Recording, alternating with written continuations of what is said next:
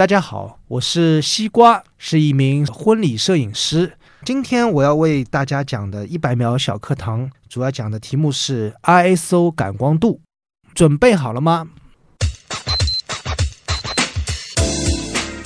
感光度其实就是一台照相机对于光线强弱的一个敏感的一个程度。你用一个通俗的例子来举例给大家听：我们眼睛每天晚上睡觉，当你睡醒想到厨房间去喝一杯茶的时候，如果房间里面室内是很暗的、没有灯光的前提下面，你的眼睛会呈现一个非常高感光度的一个状态，对光非常敏感。然后你可以看见门在哪里，包括应该怎么走到厨房去。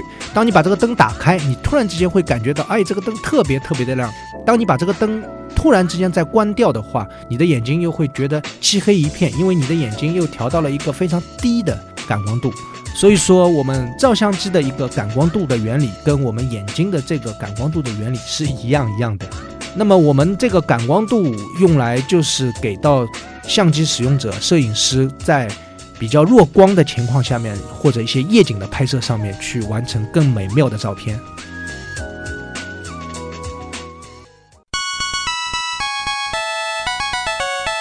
节目准备好了吗？正在将内容进行智能排列。嘉宾的情况呢？正在为您检索嘉宾的特殊喜好。不用那么详细吧？正在为您安装幽默插件。你这是在吐槽吗？正在为您更换全部文字素材。正在删除您的幽默基因，已将节目专业程度调低到百分之三十五。好了好了，马上开始节目吧。正在为您开启极客秀。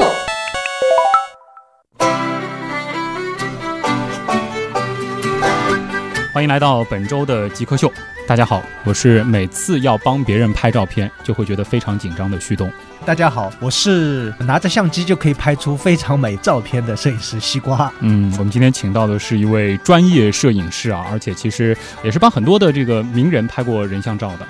那今天其实我们也就想通过和西瓜西至纯的这一次极客秀，也向大家来普及一些，就普通人怎么能够掌握一些看上去高超的这个摄影技术啊。好，那首先呢，就先和西瓜一块进入到我们的极速考场，我们先来了解一下西瓜西至纯是一个怎么样的人。极速考场。既然是作为极客秀的嘉宾，你首先得对极客做一个诠释，你是怎么认为极客这件事儿？极客，我一直感觉好像就是黑客吧，就是电脑的黑客，嗯，或者是慢慢慢慢就变成了是形容那种很执着的、很疯狂的那种人。嗯，那觉得自己是吗？呃，差不多吧。啊，这个电脑这一块应该不是，电脑但是对对于摄影这一方，摄影这方面还是很执着的。非常的执着。那曾经做过的这个最接近极客的事情是什么？就在摄影方面嘛，啊对嗯那其实就是连着连着拍，拍到基本上要处于休克状态了。这是一个什么概念？什么叫连着拍？就第一天拍完一场婚礼，嗯然后第二天再拍一场婚礼，就是那个五一长假嘛。啊，然后从五月一号开始，一直拍到五月十号，嗯，呃，然后其中还有两场是在外地的，九点钟拍完，直接驱车六个小时赶到温州，哇然，后拍，在温州拍完，然后第二天早上一早八点钟还要在上海开工。嗯呃，这一圈下来能用掉多少张这个储存卡？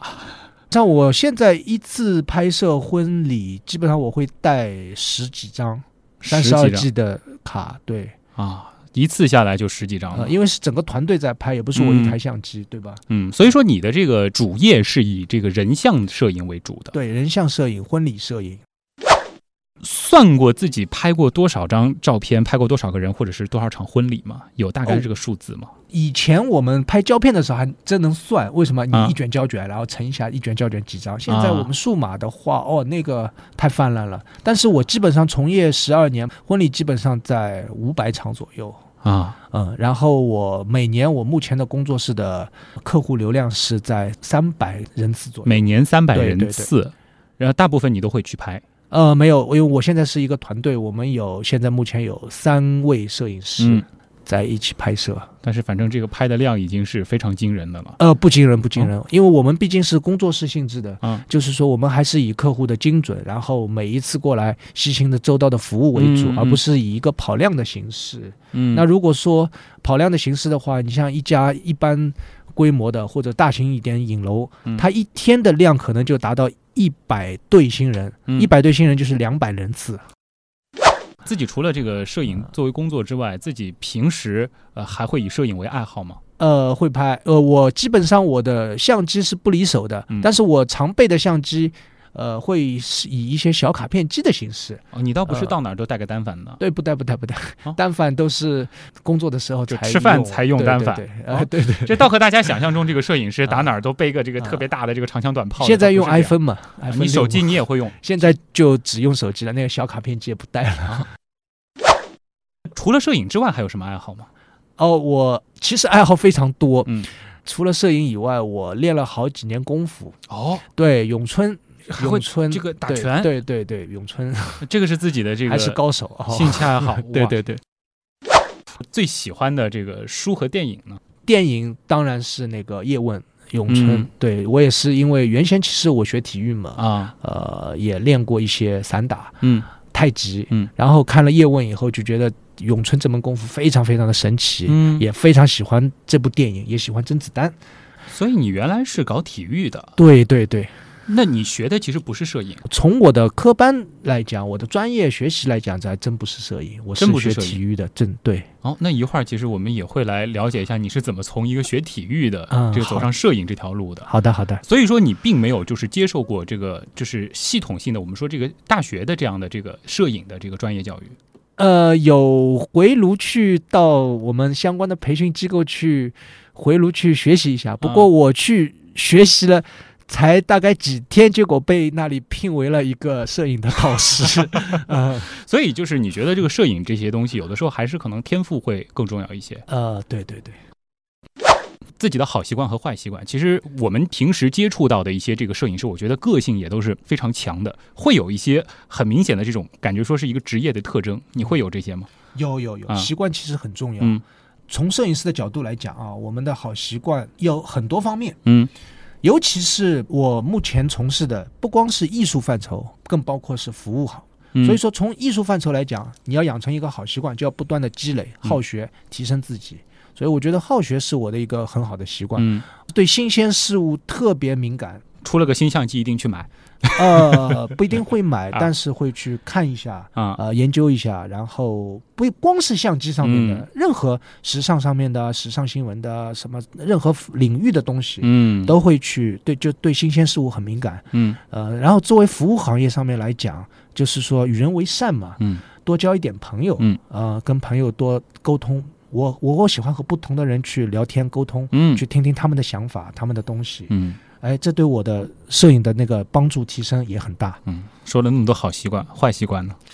呃，坏习惯，因为我是射手座的嘛，啊还是蛮自由散漫。啊，就我妈妈一直说我，她你怎么什么事情都不按常理出牌？嗯我说你自己非要把我生在十二月，嗯，呃，问一个这个稍稍有一些这个，就是说个人体验或者说是一个偏技术的一个问题，就是你觉得就是人物摄影和这个自然风光的这个摄影哪一个这个更考验技术呢？人物摄影和风光摄影的话，对于技术的要求其实是一样的。啊，就举个例子，要造一幢楼嘛，我们嗯都要打地基，把技术是一个地基嘛，嗯都要把地基打得稳稳的、妥妥的。然后在上面你怎么去造楼？你可以去造金茂大厦，嗯也可以去造东方明珠嘛，对吧？嗯。呃，然后拍人物，你就要去了解很多形象的啊，嗯呃，妆面啊、造型啊、人物的美姿啊、嗯情感啊，所以你不仅是拍这个过程，对对对你得了解就是这个人他之前、之后这一一系列的东西都得去了解。对对对对你甚至会懂懂一些化妆之类的啊，那必须要懂的啊。因为对于化妆呈现出来的最终的一个效果，摄影师对化妆师会有一个引领判断。接下来这个问题也是我们极客秀的保留题啊，就是哦我们知道这个单反或者说这个非常专业的相机，嗯嗯，尤其是一些镜头，它特别的贵。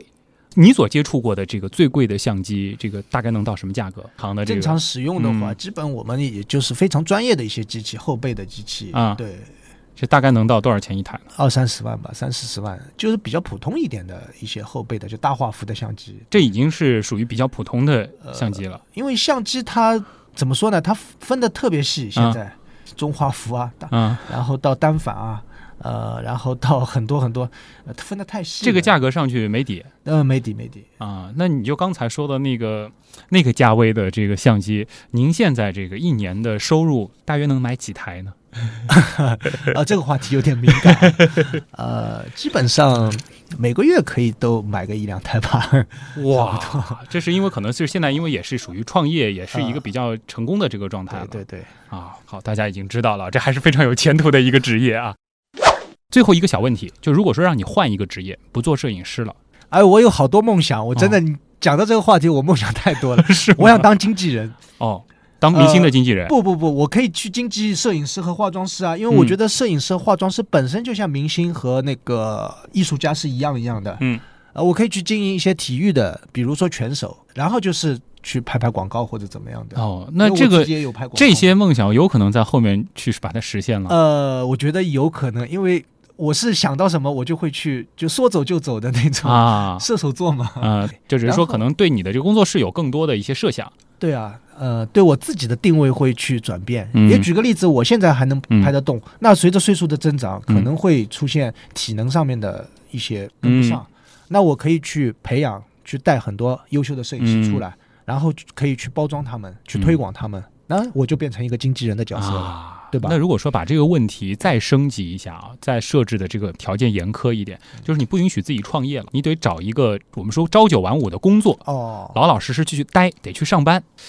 上班。嗯，啊，我老本行，我带足球队去。带足球队去，带足球队啊做去体育去。对对对，啊，嗯所以说这个摄影和体育这两块还是你一直非常喜欢的对的，摄影和体育。好，那极速考场我们就先聊到这儿啊。通过这样子的一问一答，大家应该已经对西瓜西至纯有一个大体的印象了，啊、收入还真的不错啊。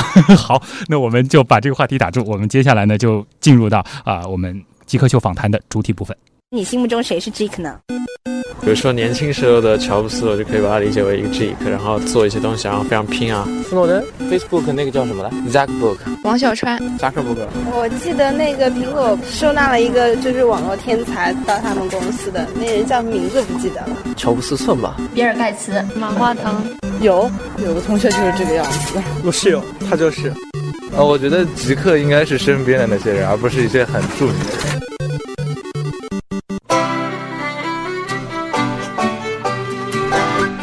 欢迎回来，这里是极客秀啊、我是每一次要帮朋友拍人像照片就会非常紧张的旭东。啊，大家好，我是拿着相机就可以拍的很美很美的摄影师西瓜。嗯，我们今天请到的嘉宾是在很多这个朋友当中，这个称为摄影大师或者是大神的一位专业的摄影师西志纯西瓜。那接下来的时间呢，我就和西瓜来聊一些。这个比较专业的这个摄影方面的这个知识了啊，给大家也做一下科普。你其实平时也会呃帮一些这个朋友或者说一些摄影师做一些指导呃，会有啊。好嗯，那接下来就是想象所有的听众是你的这个学员啊，给大家来上上这个摄影的这个好，呃入门课。好好，这个、呃什么是摄影？这就是拍照片吗？摄影。嗯我们从中文那个咬文嚼字来讲啊啊，首先摄就是拍摄，嗯那就是拍照，嗯然后影是什么呢？我把它用中国的国学来讲，嗯就是一阴一阳，啊就是一个影影子。啊，那由我有明和暗组成的。对对，由明和暗组成的东西，嗯嗯，你它其实就是个艺术范围，嗯把摄影归为到一个艺术的范畴。嗯，并不是单纯的一个记录，对，嗯，它可能要考虑的东西会比我们想象的更多嗯嗯，啊。呃，摄影现在有哪些分类？我们前面其实提到了这个说这个风景、人像，呃，还有其他的吗？有很多啊，嗯呃，静物拍摄，嗯，人人像拍摄，人像拍摄也有很多啊，啊。包括我们纪实拍摄里面有新闻拍摄，嗯。新闻的纪实，呃，然后还有很多的我们所谓的叫商业拍摄。嗯。现在因为数码技术提升了嘛，很多呃像画一样的，嗯就是通过。它也是摄影里面的，但是它的照片全部是后期合成的啊！我一下子我归纳不出来。啊，就是说这个，就我们可能会看到有一些看上去非常虚幻的，但它实际上是通过摄影拍出来的图片。对，它通过拍摄，然后再通过很繁琐的一些后期去合成，嗯，去去做成这种是有点是艺术性质的一种表达、呃商业偏商业偏商业呃这样子的做法。呃你其实最专注的是人像，就是婚礼摄影。呃婚礼摄影和人像摄影。对、呃，婚礼的话是包括就是说婚纱和这个整个婚礼全程的一个跟拍嘛。对对对，啊这个的话是这个和其他的这个摄影有什么区别呢？原先最早我们把我们这一块称为叫婚礼跟拍，嗯，呃，感觉好像也不是很高级哦。对，听上去好像不是很高大上，对对对然后在零九年、一零年，我们婚礼摄影这一块，在很多很很很优秀的摄影师的带动下，嗯，呃，在很多国外的优秀的婚礼摄影师的一个带动下，一直到一一年、一二年蓬勃发展，嗯。到今天，婚礼摄影师是一个非常光荣的头衔哦，后生晚辈了，嗯我可以这样讲，他们都会很自豪的在微博上面去写一个字，就简称嘛，嗯我是一名婚礼摄影师。那等于说是在摄影师这个行业当中，如果说是能拍婚礼的摄影师，他的这个可能说收入啊或者各方面会更高一些呃，这倒不能这样讲，啊。就是说。为什么我们会感到自豪呢？有嗯两点。第一点就是说，首先一点肯定是真正的在做自己喜爱的事情，嗯因为结婚是一件很美好的事情，去记录最美妙的那一刻。嗯。第二点，婚礼摄影师真的是很辛苦，很辛苦。我前嗯面有讲到，连续这样的去拍对。摄，呃，我有一个朋友真的是拍到直接就是躺倒。对躺倒躺倒，所以我们都在说累并快乐着。嗯。呃，慢慢的、慢慢的好的作品，然后跟国际慢慢的去接轨，嗯。很多国内的摄影师加入到了我们国际的一些摄影组织，嗯。然后也获得了很多的大奖。嗯，国际上的一些优秀的组织不再是只有老外才可就以获奖，婚礼摄影其实也会有一些专门的这个比赛，对，在国际上面办的很多啊，有、有 WPJ 那个环球的嗯这个摄摄影比赛，然后也有亚洲组地区组织的，也有我们国内的，包括有香港地区组织的。嗯。那我们华人摄影师得奖越来越多，近几年。嗯，可不可以理解为，就是说这个婚礼摄影师其实他有这个人像的，就比如说摆拍的，他也有一些这种动态的，对可能偏对纪实的这种，对。你要去抓，还有静物，还有静物。对啊，有、啊，你有戒拍一些指，这个啊，有婚鞋，嗯。有他结婚新房里面很多很多的摆设，嗯。对啊，这都是静物范畴的。嗯，因为其实这套照片拍的好不好，这个不仅仅是说你的这个个人的一次工作，对对于新人来说是他们一辈子的一个回忆。对，这个他的所以让这份工作变得很有意义。嗯然后，所以说会有很多的年轻人前赴后拥加入到我们这个婚礼摄影师的行业当中来，嗯然后去为他去我们说呕心沥血嘛。嗯，对，其实这个我自己也有体会，有的时候也会帮一些朋友去主持。其实我最怕的就是帮他们主持婚礼，因为这个其实，呃，我觉得就如果说我发挥的不是特别好，可能是给人家一辈子会留下遗憾的。对对对对对嗯，这可能就是这个婚礼这个行业，呃，一个一个特质啊。它不能出错，嗯完全不能出错。嗯你不像我举个例子，我拍个广告片嘛，嗯我不行，我 NG 我重来一下，或者是哎我照片全掉了，那最多我把你请过来，我再帮你拍一次、嗯或者多拍一点。你不可能让新人交换两次啊戒指。不，你再办一次婚礼，对，我是完全不可能的。所以说，在整个过程那一天是绝对不不能容许自己去犯错，哪怕一嗯点点小的错误都会造成很严重的后果。嗯，那比如说你作为一个这个摄影师来说，你是怎么样评判这个一套婚礼照片拍的好与不好？